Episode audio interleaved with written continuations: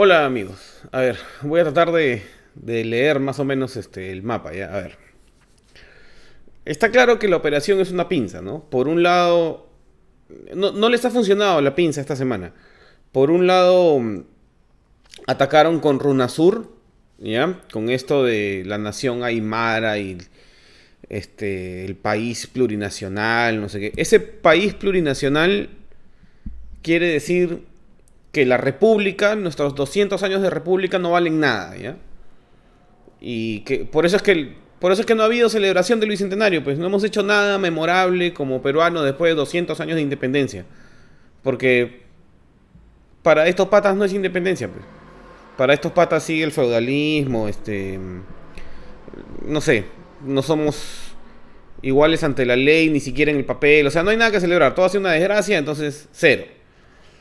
Entonces atacaron, atacaron a la, a la derecha con Runasur, ¿ya? Era parte del plan atacarlo con Runasur. Y por arriba lo han empezado a atacar, es una pinza temporal, ¿no? Te atacan por el socialismo medieval y, con el socialismo del siglo XXI. Y por arriba están atacándolo con este con de nuevo el tema del aborto. Eh, ahora han puesto a Lucy, Lucía Alvites, no sé cómo se llama, esta que reconta roja. Y, y, lo que sí me parece una, me parece una falta de respeto gigante es que Anaí Durán, que es una simpatizante comunista, socialista, eh, tenga en el ministerio la foto de Marilena Moyano. Y, y, se saque fotos con, o sea, con Marilena Moyano de fondo. O sea, sí, Marilena Moyano es un símbolo para las mujeres del Perú. Las mujeres que se resistieron a caer en manos de justamente el marxismo-leninismo eh, en el Perú. Y por eso la volaron en mil pedazos. Entonces, Anaí Durán, que sabe que la derecha la considera filoterruca, porque es filoterruca, em, se toma la foto con, con Marilena Moyano que tiene una hermana fujimorista. ¿Ya? Entonces, eso es una, eso es una mariconada, pues. Eso es, un, eso es una provocación abierta.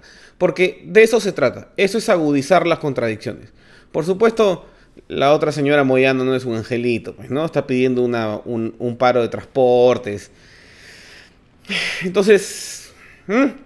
Pero a mí, a mí personalmente me parece aberrante y ofensivo que que Anaí Durán se, muestre ahí con, Marilena Moyano, porque justamente Marilena Moyano la hubiera aborrecido si lo hubiera conocido. Pues. Em, pero bueno, de eso se trata de agudizar las contradicciones. Entonces, fallaron en Runasur porque no calcularon que. ¿Ven qué importante es ser moderado? Los, los ex cancilleres mandan una carta al gobierno a través de Cancillería. perdón, sí, la carta entra por Cancillería y el Murtoa, el Murtoa entra en cortocircuito, pues porque él tiene que cuidar las relaciones internacionales y es un diplomático de carrera. Entonces, el Murtoa es el, es el que se ha movido para que en parte se cancele Runasur. Aparte que no iba a tener la pegada que creían que iba a tener, o sea, no, no, no movieron masas pues, con Evo Morales. Evo Morales no es pues este Fidel Castro. Em, porque la identidad, la identidad aymara no es tan aymara, pues como ellos creen. Los aymaras se consideran bien peruanos o bien bolivianos. Antes que aymaras son peruanos, adiós, gracias. Este, entonces, ese es un sueño viejo, ese es el sueño de Santa Cruz, de, la Confederación este, Peruano-Boliviana. Es un Perú del norte con un Perú del sur y Bolivia, ¿no? Entonces, es una cosa rara, vieja. Este, justamente Evo Morales se cree Santa Cruz. Pero han perdido ahí. Entonces ahora están tratando de malograr la Navidad eh, moviendo todas estas cosas por el lado progre. Porque si lo siguen moviendo por el lado rojo indigenista, la gente se cansa. Pues. Y va perdiendo potencia. Y el presidente está en picada ¿no? en la popularidad. Pero si siguen fastidiando por ahí, por el lado indigenista, la gente del sur sobre todo, que es donde, a los que va dirigido ese, ese relato, se, satura, se satura de eso, porque llega un momento que dice, oye, aguanta, aguanta, nosotros somos peruanos, entonces, ¿qué estás haciendo? Entonces han retrocedido ahí, ha fracasado ese tema de UNASUR. Entonces, ahora quieren malograr la Navidad. ¿Por qué? Porque la Navidad es el símbolo de la cristiandad, que es la meta narrativa que sostiene el capitalismo. ¿ya? no importa si tú eres cristiano o no, vives la moral cristiana, o sea, no matas, no mientes, eso, Amaqueya, Masuda, Mayuya, esa es la moral cristiana, es la moral de los peruanos. Entonces, este, los comunistas tienen recontra estudiado eso, pues. Entonces, saben que tumbarse los símbolos de la meta narrativa o ofender los símbolos de la meta narrativa hace que, que, colapse lo que está encima, ¿no? Hace colapsar la superestructura, colapsa, colapsa este lo de arriba, que es la economía, es donde, donde todos habitamos. Entonces, lo que están preparando es la antesala a la gran alienación, porque el plan es alienarte, el plan es que los odies, el plan es que salgas a las calles, el plan es que te malogren la fiesta, el plan es demoler tu espíritu para que reacciones violentamente y revientes la democracia. Y al reventar la democracia se genera el momento constituyente. Y esa es la única oportunidad que tienen los cuatro gatos marxistas-leninistas que hay en el Perú para tomar el poder. Por eso es que le están dando tan fuerte, pues por eso es que Verónica Mendoza, Sigrid Bazán, Lucía Alvites, está, ahora estamos viendo quiénes son los marxistas-leninistas. Y los socialistas, o sea, la izquierda progre, tiene que estar tomando nota quiénes son. ¿ah? Porque están infiltrados en sus partidos, pues. Están infiltrados en sus partidos. Entonces, por ejemplo, una persona que es de izquierda, pero que no es marxista-leninista, es Susel Paredes, por ejemplo. Richard Arce es de izquierda, pero no es marxista-leninista. Pero ya, ya, está, ya se está viendo quiénes son los que sí son marxistas-leninistas, pues. Y, por ejemplo, Franke va a salir, pero recontra mal de ahí, porque aquí acaba la carrera política de Franke. En este gobierno muere porque está apoyando un gobierno marxista-leninista del que Verónica Mendoza lentamente se está queriendo desmarcar, pero ya te vimos, Vero, ya sabemos lo que eres, nunca más contigo. ¿No? O sea, bueno, yo nunca más, pero hay un montón de gente que le creía, pues, pero ahora que se, le empiezan a chorrear sus sueños revolucionarios, ¿no? Este, ya no, ya, ya no, creo que le ligue. ¿Por qué? Porque los socialistas del siglo XXI no son comunistas, pues, son capitalistas. Son capitalistas, pero son capitalistas que quieren un estado de bienestar, un New Deal, una de esas cosas así. Bacán, pues con eso podemos vivir. O sea, el socialista aceptable es un tipo así a los Agasti, Richard Arce, a los Susel Pared. Puedes vivir con esa gente. Aunque tú seas de derecha, puedes vivir. Después está en el lado más rojo del espectro, ya está este, Verónica Mendoza, Sigri Bazán, Lucía Alvites, este, Cerrón, Bermejo, Bellido, no sé quién es más, pues. Ahí vas viendo, pues todo, no es que no es que busquen chamba, ¿ya? Como, como dicen. No es que estén buscando chamba, sino... Al, principio parecía, ¿no? Que Verónica Mendoza quería meter a la caviarada ahí para buscar chamba, pero esos que están entrando no son caviares, ¿ah? No son caviares, parecen caviares. No son caviares, son marxistas-leninistas. Son rojos rojazos. Si vieron el video anterior hoy día, este, ahí está cuán roja es Lucía Alvites, pues. Es una comunista, es como Zaira Arias. Y Verónica Mendoza también es como Zaira Arias. Y Sigrid Bazán también es como Zaira Arias. Solo que han infiltrado los partidos de derecha moderada. Esa nota es increíble. Mirta Vázquez es, un gran signo de interrogación para mí. Yo sinceramente pensé que Mirta Vázquez era más parecida, por ejemplo, a Sagasti. Y ahora estoy casi seguro que es más parecida a Lucía Alvites. Entonces es bien extraño. Es bien extraño cómo cómo los marxistas leninistas han infiltrado los propios partidos de izquierda moderada y han esperado 15 años. O sea, 15 años nos hemos demorado en ver el verdadero rostro de Verónica Mendoza, de Sigri Bazán, de Lucía Alvites. Porque lo que están haciendo ahorita es una campaña de demolición de los símbolos de un lado de la sociedad. Están tratando de demoler los símbolos no solo de la democracia, sino de la cultura del Perú. Por eso se han zurrado en el Bicentenario, por eso quieren malograr la Navidad. Ya sé que suena conspiranoico, pero quieren malograr la Navidad. Van a ver Roger Najar 23 de diciembre. Este, por eso este, por eso al otro le, pica el hígado, ¿no? Le pica el hígado justo para que tú hagas cortocircuito porque dice que le pica el hígado, ¿no? Y así. Y así, porque demoliendo los símbolos, como ellos están en el poder, están, han adquirido una nueva dimensión, que es la dimensión simbólica de los cargos que ocupan. Entonces, si logran que la población, por matarlos a ellos, eh, logre la demolición del símbolo, también está demoliendo el sistema democrático. Entonces, el, peor castigo que le pueden dar a los marxistas leninistas es dejarlos en el poder. No sé, pero es bien tranca, pues, porque se esfuerzan en hacerlo mal. No es que no sepan cómo hacerlo, no es incompetencia, es sabotaje. Es sabotaje, o sea, están deliberadamente jodiendo al Perú. Porque no son terroristas, pues, son marxistas-leninistas, es distinto. Son marxistas-leninistas mareteístas, o sea, son comunistas que están dispuestos a disolver las estructuras básicas de la sociedad capitalista para llegar a poner un estado social, socialistoide, comunistoide, indigenista. O sea, de ahí nos van a mirar con Pantone, pero el Pantone inverso, pues, ¿no? Antes era para que entres al regatas, ahora va a ser al revés, para que salga de regatas. Este. Es un tipo, más que comunismo, es un tipo de fascismo indígena. Es bien raro. Eh, ¿Por qué? Porque el comunismo no tiene vergüenza, pues. El comunismo pone debajo de su bandera todo lo que le sirva para fregar al de, al de derecha.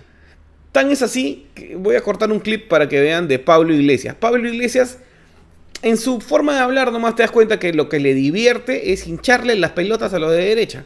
Porque sabe que cuanto más locos se vuelven los de derecha, más se radicalizan y más cerca está el colapso del orden occidental de las cosas. Por eso es que eh, gente como Tafur, por ejemplo, está tan en busca de la derecha moderada. Pues. Este es un momento para, para, mm, ¿cómo se llama? Jorge Nieto, del Partido de Buen Gobierno, Jorge Nieto, ¿sí?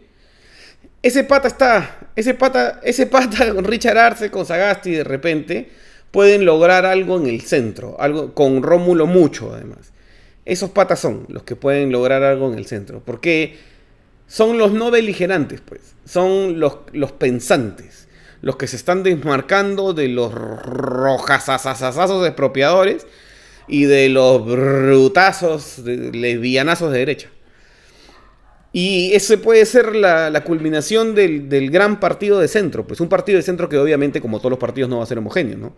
Va a tener gente que va a ser más keynesiana, por ejemplo, y gente que va a ser más partidaria de las ideas de la Escuela de Chicago. Pero algo ahí se puede construir algo ahí puede salir. Porque el otro centro, el centro mercantilista, o sea, donde está Cuña, ¿no? Donde está Podemos, así, ese lo va a liderar Vizcarra. Acuérdense, ¿ah? ese lo va a liderar Vizcarra. Ese, el, centro chanfainita, ese va a ser de Vizcarra. Entonces, este, si es que algún día hay elecciones nuevamente, porque nunca, nunca se sabe, pues si finalmente Sigrid lo va a lograr y va a mechar en la calle a, los, sindicatos con, con Arica no se rinde y va a lograr desatar su momento de vacío de poder. Como nunca sabemos si los marxistas-leninistas realmente lo van a lograr, yo creo que no. Creo que al final van a ser vencidos con Roche porque, como dice un amigo, en el Perú todo se ahueva, pues entonces, este, hasta los bichos se ahuevan. Entonces, es bien difícil pues empujar al país a una revolución. Sobre todo ahora que hay evidencia de que su, conciencia democrática ha evolucionado. Eso es lo que la gente no entiende, pues. eso es lo que ha cambiado todo. La marcha de, de hace, no, ya no sé si son uno o dos noviembre, este, lo cambió todo, pues, porque quiere decir que hay una opinión pública ciudadana vigilante, realmente vigilante. O sea, van a permitir, el, el, pueblo, ese sí es el pueblo, la nación del Perú va a permitir que las cosas lleguen hasta cierto punto. Y pasado ese punto, que Dios los ampare, porque tampoco es que se van a dejar nomás. Eso es alcanzar la madurez en una... O sea, e, es un viso de que se está alcanzando la madurez democrática. Por lo menos hay esperanza, ¿me entiendes?